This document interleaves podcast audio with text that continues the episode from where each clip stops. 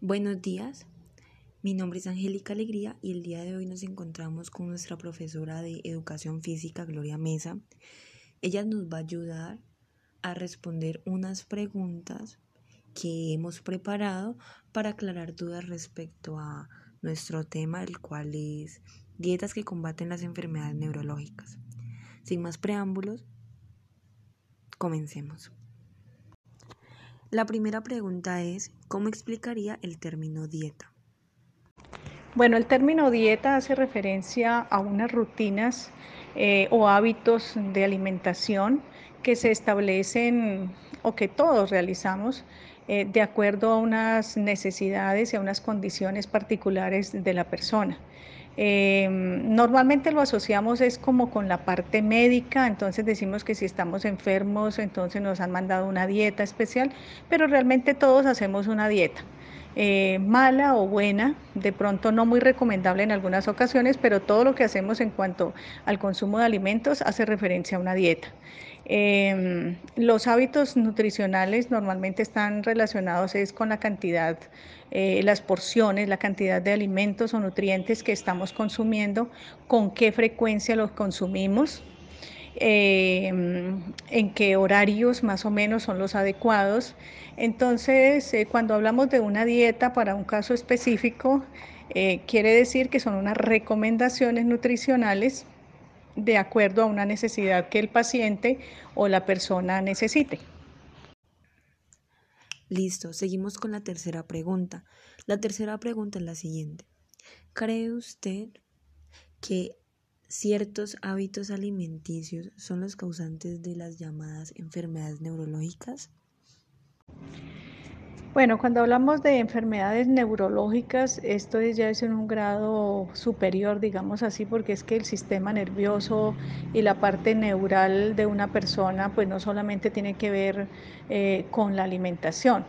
Eh, de pronto son procesos que se van desencadenando con el tiempo eh, podríamos decir que si no tenemos eh, una alimentación adecuada, balanceada, con los nutrientes, con las vitaminas, con las necesidades que el organismo requiere, pues entonces se van a, va a haber un desequilibrio, por decirle algo, en la parte de las hormonas, porque hay hormonas que necesariamente funcionan eh, eh, con, eh, mediante la acción o el efecto de algunas enzimas que se consumen a través de los alimentos.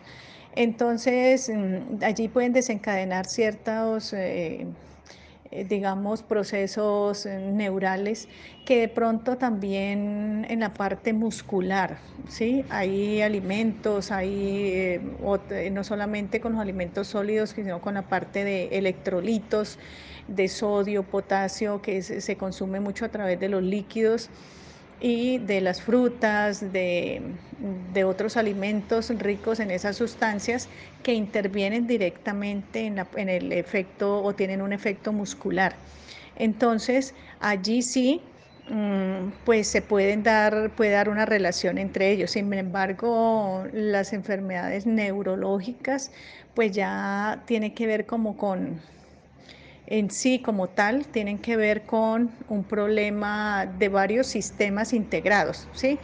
Entonces, de pronto uno de los, de los procesos eh, que se van desencadenando y que a largo plazo pueden eh, afectar unos sistemas, pues eh, puede ser la alimentación, por supuesto, pero digamos que esto afecta el sistema endocrino, el sistema gástrico, el sistema excretor, eh, el sistema renal y de esa manera, pues por supuesto, mm, la parte neural se tiene que ver afectada. Pero en sí decir que de pronto si yo hoy o en esta semana no me alimento bien, entonces ya voy a desarrollar una enfermedad neural, pues no basta ya. Esos son procesos que se desencadenan a largo plazo. Listo, ahora vamos con la cuarta pregunta.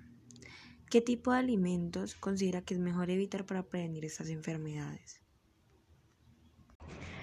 Pues no solamente es mirar cuáles son los que hay que evitar, sino cuáles debo consumir. Entonces hay muchos, mucha información sobre los grupos nutricionales eh, que se recomiendan tanto para niños como para jóvenes como para adultos y es muy importante que la, una adecuada nutrición se dé en las primeras edades porque es en el eh, es cuando el cuerpo está tomando su consistencia, no solamente los huesos, los músculos, está, todo su sistema se está desarrollando, incluso desde el momento de, desde antes del nacimiento, ¿sí?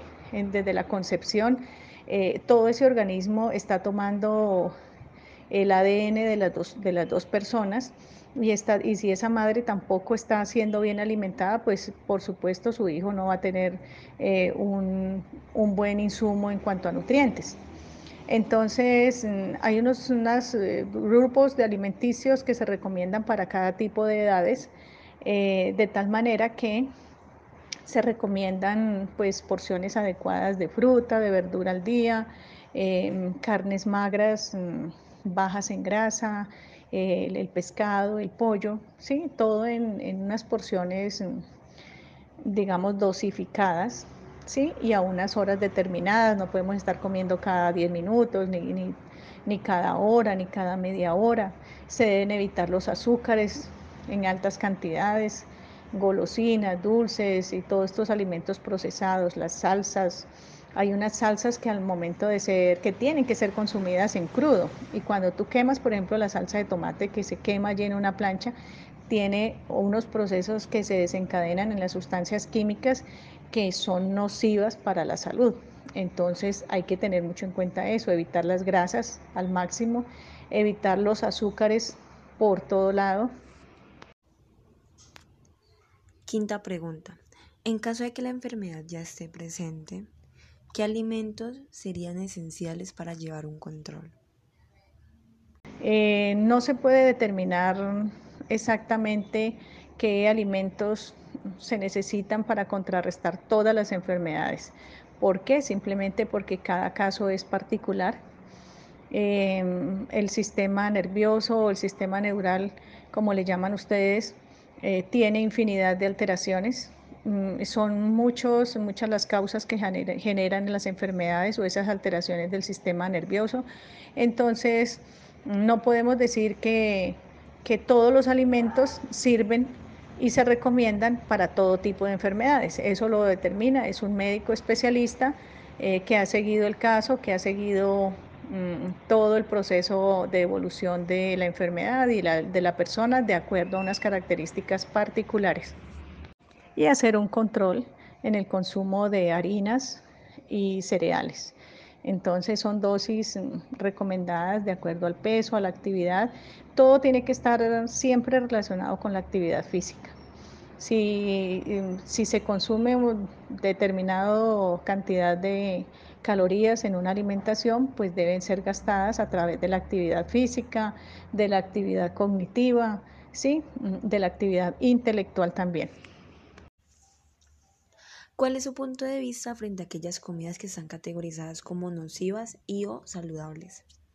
¿Cuál es mi punto de vista sobre las comidas o alimentos que se consideran nocivos? Pues simplemente que hay que reducir su consumo hasta donde más se pueda y que eso constituye un hábito. Al principio de pronto será difícil porque no estamos acostumbrados a, comer de una manera rigurosa con ciertas dosis eh, o a ciertos horarios, pero hay que hacerlo hay que hacerlo y si ya sabemos y conocemos cuál es el valor nutricional de cada alimento, pues eh, en función no solamente de preservar nuestra salud, sino de mirar qué legado le dejamos a nuestros hijos. Eh, me refiero a que la salud de la madre es fundamental en la salud del feto. Eh, me refiero a que de una salud adecuada y de una nutrición eh, adecuada a temprana edad, con unos hábitos alimenticios y de actividad física mientras estamos jóvenes. Esto nos va a llevar a tener una vejez mm, mucho más prometedora, una vejez más tranquila, más calmada, por supuesto eh, con, menos mm, dificultades en cuanto a la salud. Y por supuesto pues hay que volver al campo, volver a consumir aquellos productos mm, ojalá cultivados de una manera más mm, integral, más sana, con menos pesticidas, con menos eh, productos químicos encima que nos afecten también procesos celulares internos de nuestro organismo. Séptima y última pregunta. Si una persona con alguna de esas enfermedades suspendiera rotundamente los carbohidratos, ¿qué teoría formularía respecto a su evolución? Eh, está demostrado a través de diferentes estudios que mm, normalmente el, sistema nervioso eh, eh, utiliza y el sistema celular utiliza la glucosa, que es el, residuo o producto de los carbohidratos, lo utiliza para la, generación de energía inmediata necesaria para actividad intelectual o actividad física, necesaria para hacer cualquier trabajo eh, del cuerpo humano. Sin embargo, en las personas adultas o adultas mayores eh, o con ciertas enfermedades ya de base, eh, el hecho de que se consuman demasiados carbohidratos, pues es perjudicial y está íntimamente ligada a todas esas enfermedades que ustedes han nombrado, eh, como el Alzheimer, el Parkinson. ¿Por qué? Simplemente porque el sistema nervioso ya no procesa de igual manera en la glucosa que, que suele quedar como residuo de todo ese consumo de carbohidratos. Como no se ha gastado totalmente en actividad física o en otras mm, funciones, entonces eso se va acumulando de manera que va siendo nociva y el sistema nervioso y la parte de la memoria va siendo afectada en gran escala. Entonces, eh, eh, se han hecho investigaciones ya donde se muestra que mm, se ha reducido poco a poco y de manera, de manera progresiva el consumo de azúcares y esto puede mejorar mediante otro tratamiento con medicamentos, puede mejorar mucho la condición del paciente.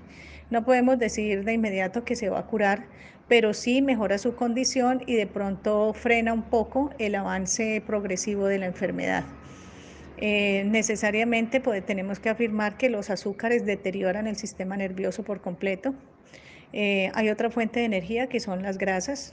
Entonces, cuando el cuerpo no puede procesar mm, la glucosa, eh, utiliza los ácidos grasos mm, provenientes de otro tipo de alimentos y lo utiliza como fuente de energía.